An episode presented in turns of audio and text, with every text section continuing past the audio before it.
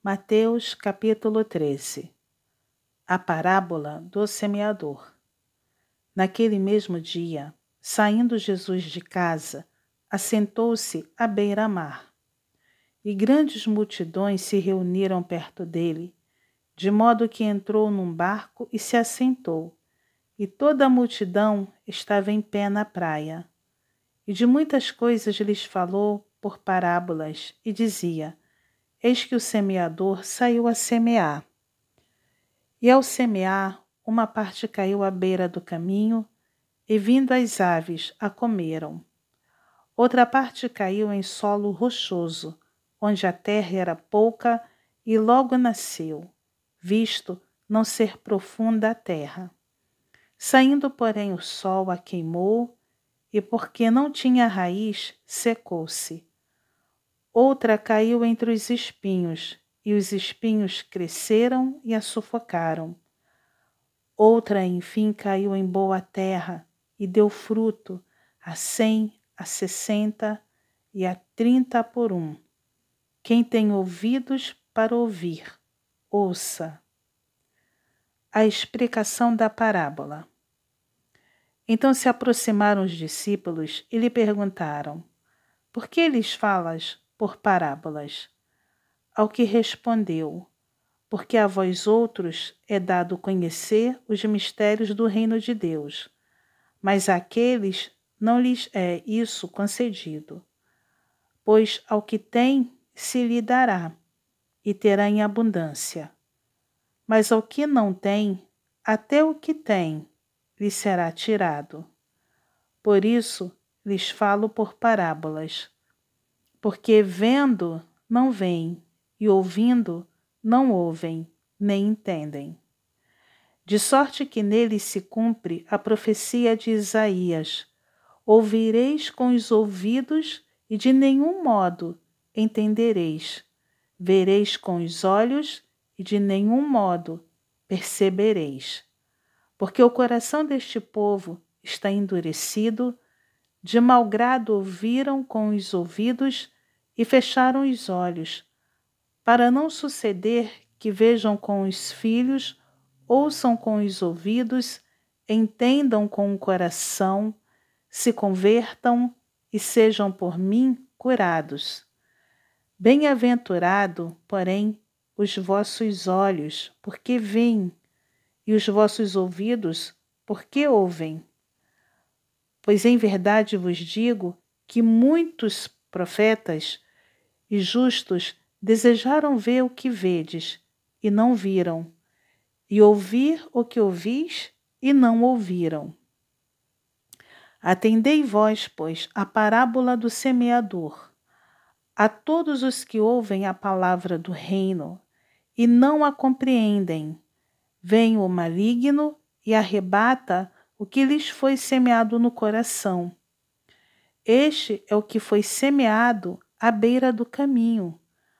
O que foi semeado em solo rochoso, esse é o que ouve a palavra e a recebe logo com alegria, mas não tem raiz em si mesmo, sendo antes de pouca duração. Em lhe chegando a angústia ou a perseguição por causa da palavra, logo se escandaliza. O que foi semeado entre os espinhos é o que ouve a palavra, porém, os cuidados do mundo e a fascinação das riquezas sufocam a palavra e fica infrutífera.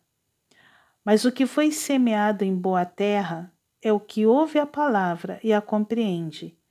Este frutifica e produz a cem, a sessenta e a trinta por um. A parábola do joio. Outra parábola lhes propôs, dizendo: O reino dos céus é semelhante a um homem que semeou boa semente no seu campo. Mas enquanto os homens dormiam, veio o inimigo dele, semeou o joio no meio do trigo e retirou-se. E quando a erva cresceu e produziu fruto, apareceu também o joio. Então, vindo os servos do dono da casa, lhe disseram: Senhor, não semeaste boa semente no seu campo? De onde vem, pois, o joio? Ele, porém, lhes respondeu: O inimigo fez isso. Mas os servos lhe perguntaram: Queres que vamos e arranquemos o joio? Não, replicou ele, para que, ao separar o joio, não arranqueis também com ele o trigo. Deixai-os crescer juntos até a colheita, e no tempo da colheita direi aos cefeiros: Ajuntai primeiro o joio, atai-o em feixes para ser queimado, mas o trigo recolhei-o no meu celeiro. A parábola do grão de mostarda.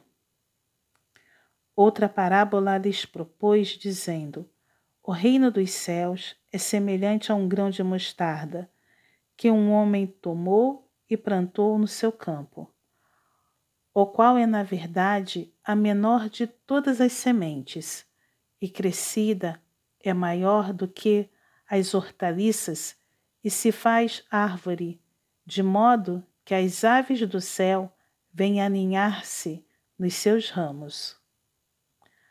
A parábola do fermento. Disse-lhes outra parábola: O reino dos céus é semelhante ao fermento que uma mulher tomou e escondeu em três medidas de farinha, até ficar tudo levedado. Porque Jesus falou por parábolas.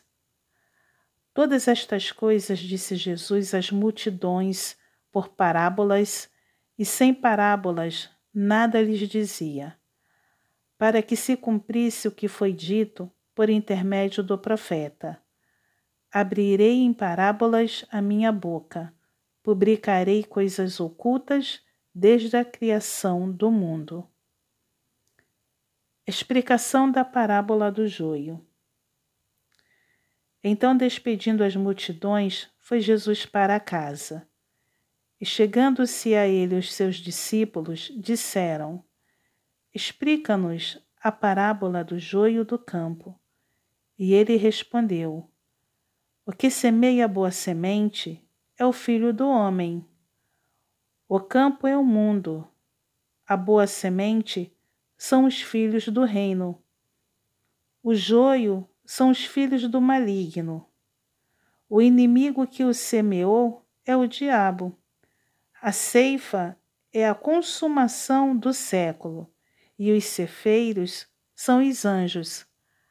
Pois, assim como o joio é colhido e lançado ao fogo, assim será na consumação do século. Mandará o Filho do Homem os seus anjos, que ajuntarão do seu reino todos os escândalos e os que praticam a iniquidade, e os lançarão na fornalha acesa. Ali haverá choro e ranger de dentes. Então os justos resplandecerão como o sol no reino de seu Pai. Quem tem ouvidos para ouvir, ouça. A parábola do tesouro escondido. O reino dos céus é semelhante a um tesouro oculto no campo, o qual certo homem, tendo-o achado, escondeu. E, transbordante de alegria, vai, vende tudo o que tem e compra aquele campo. A parábola da pérola. O reino dos céus é também semelhante a um que negocia e procura boas pérolas. E tendo achado uma pérola de grande valor, vende tudo o que possui e a compra. A parábola da rede. O reino dos céus é ainda semelhante a uma rede que, lançada ao mar, recolhe peixes de toda espécie. E quando já está cheia, os pescadores arrastam-na para a praia, e assentados escolhem os bons para os cestos e os ruins deitam fora. Assim será na consumação do século. Sairão os anjos e separarão os maus dentre os justos, e os lançarão na fornalha acesa. Ali haverá choro e ranger de dentes. Coisas novas e velhas. Entendestes todas estas coisas? Responderam-lhe: Sim. Então lhes disse: Por isso, todo escriba versado no reino dos céus é semelhante a um pai de família que tira do seu depósito coisas novas e coisas velhas. Jesus prega em Nazaré. É rejeitado pelos seus. Tendo Jesus proferido estas parábolas, retirou-se dali. E chegando à sua terra, ensinava-os na sinagoga, de tal sorte que se maravilhavam e diziam: De onde lhe vem esta sabedoria e estes poderes miraculosos? Não é este o filho do carpinteiro? Não se chama sua mãe Maria e seus irmãos Tiago, José, Simão e Judas, não vivem entre nós todas as suas irmãs? De onde lhe vem, pois, tudo isto? E escandalizavam-se nele. Jesus, porém, lhes disse: Não há profeta sem honra, senão na sua terra e na sua casa.